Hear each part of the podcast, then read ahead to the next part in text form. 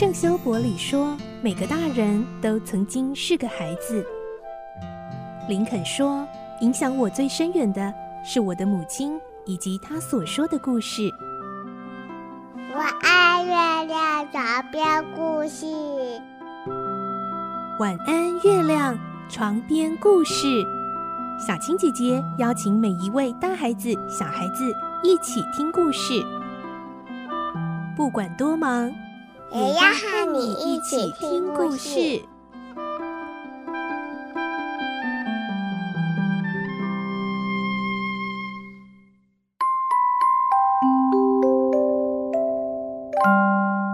晚安，欢迎你和我们一起听故事。我是小青姐姐。这个星期，罗平的大冒险进入最后精彩结局哦。我们的故事内容取材自东方出版社《亚森罗平传奇系列之罗平的大冒险》同名书籍。今天是二十九集。伪装成阿比斯特马克斯的维克多刑警成功进入了罗平的组织，并且和化名为布雷萨克的罗平一起密谋一项偷窃行动。来听今天的故事。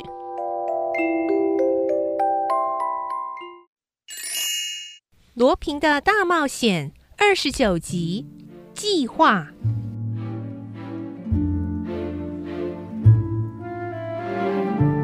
还不知道维克多真实身份的布雷萨克对维克多说：“我们言归正传吧。那个希腊富翁的名字叫做西里修斯，他的房子啊是坐落在离这里不远的布罗维森林公园附近。”啊，是麦右街九十八之二号。我们啊要潜入这栋房子，要上三楼，哎，而且啊至少需要高十二公尺的梯子。这些工具我全部都准备妥当了。哎，星期二下午啊，我定制的伸缩梯子就会送到。我的三名手下会把梯子设法运到院子外头。你呢就和我攀过围墙，打开后门。让三名手下进来，我们啊再爬上三楼，从窗口进入到书房，再啊下楼打开大门。这个大门啊从里面拴住了，所以一定要先进到屋里才能够打开。维克多说：“三楼的窗口也有警铃吧？”哎，不用担心啊，我收买了一个女仆，叫她破坏三楼窗口的警铃。哎，到时候啊，我们就可以放心的爬窗进去，而且呢，呃，大门内部的电线也都被切断了，所以警铃不会响。我们打开大门，让院子里的三名手下进来，他们三个人呢，就可以制服一楼的两名保镖。我们可以先搜查楼下的房间，再彻底搜查三楼的书房。这个计划怎么样呢？太好了。现在就等预定袭击的日子到来。在这段期间，维克多都没有出门，当然也没有写信或是打电话。他就像布雷萨克的忠实手下一样，勤快地忙碌着。布雷萨克非常信任维克多，什么事都告诉他。维克多虽然高兴，也觉得不安。他想：罗平为什么如此相信我？他会不会是在表面上如此？暗中却在调查我的背景呢？不，他可能早就看出我是维克多，故意装迷糊的利用我吧。想到这里，维克多更觉得不安。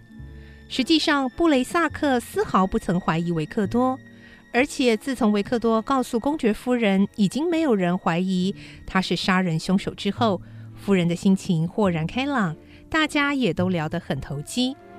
明天就要采取行动了。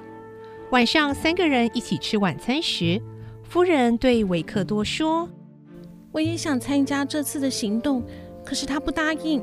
他说女人不该冒险。”布雷萨克笑了笑说：“哎，我真拿他没有办法。一个女人加入这种行动，不止太冒险了，而且还会碍事啊。”我不会碍你的事，我可以单独行动。偶尔冒险也无妨，何况我还真想体验那种紧张刺激的感觉呢。我身上流着斯拉夫民族的血液，有着祖先勇敢的天性。我渴望尝试刺激的感觉。我最瞧不起怯懦的人了，实在无法忍受单调贫乏的人生，能有机会以生命为赌注，体验接近死亡的恐怖感，我当然要好好把握了。上次我不也和你一起到雷斯可的住处去了吗？哎，还说呢，那一次啊，也是因为我受不了你苦苦哀求，哎，才带你一起去的，害得我提心吊胆，怕你被逮住坏了事。啊，那真是一次可怕的经验啊！维克多听两人在争论，插嘴说：“这么说，从雷斯可的屋子爬窗逃走的那个金发女郎，的确是你喽？”啊，你怎么晓得？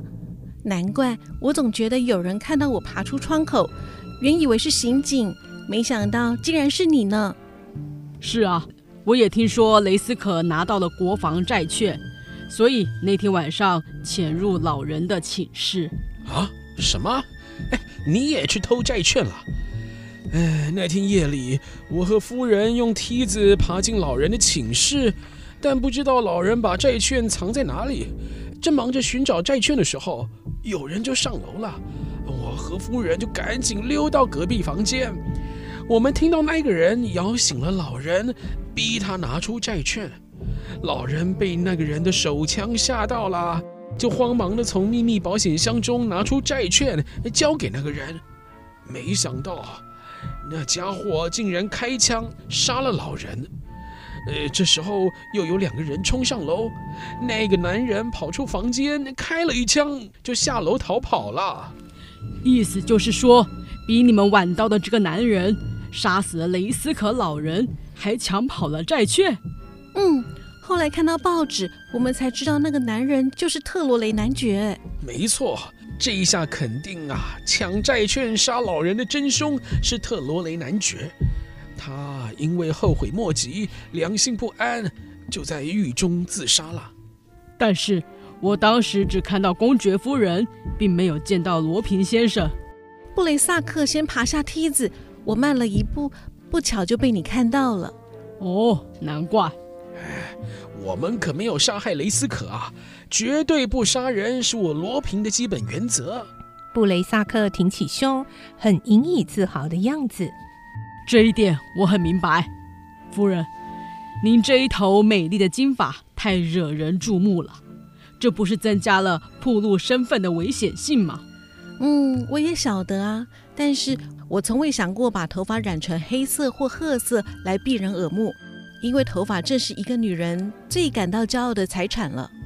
说完，公爵夫人用手拨了一下头发，维克多以欣赏的眼光看着，他心想：夫人实在很有女人味。这么动人的女人，却置身贼群当中，又甘冒生命危险来进行这些不法勾当，真叫人摸不透她的心理。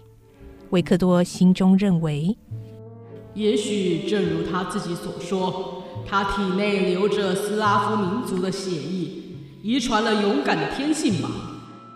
公爵夫人仍然一再要求布雷萨克带她一起去，布雷萨克只好苦笑着说：“好了好了，实在哪里没办法，就让你一起去吧。”隔天过了半夜，三个人带着手下来到希腊人西里修斯的宅邸，没有人开口说话。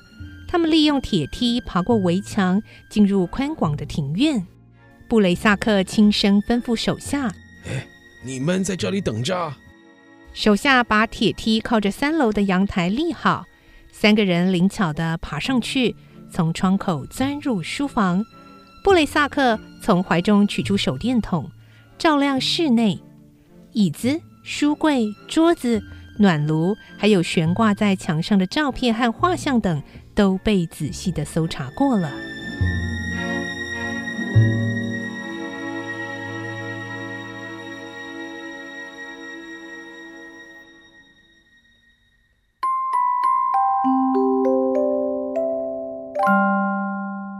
今天的故事就听到这里喽，明天再继续来听罗平的大冒险的故事。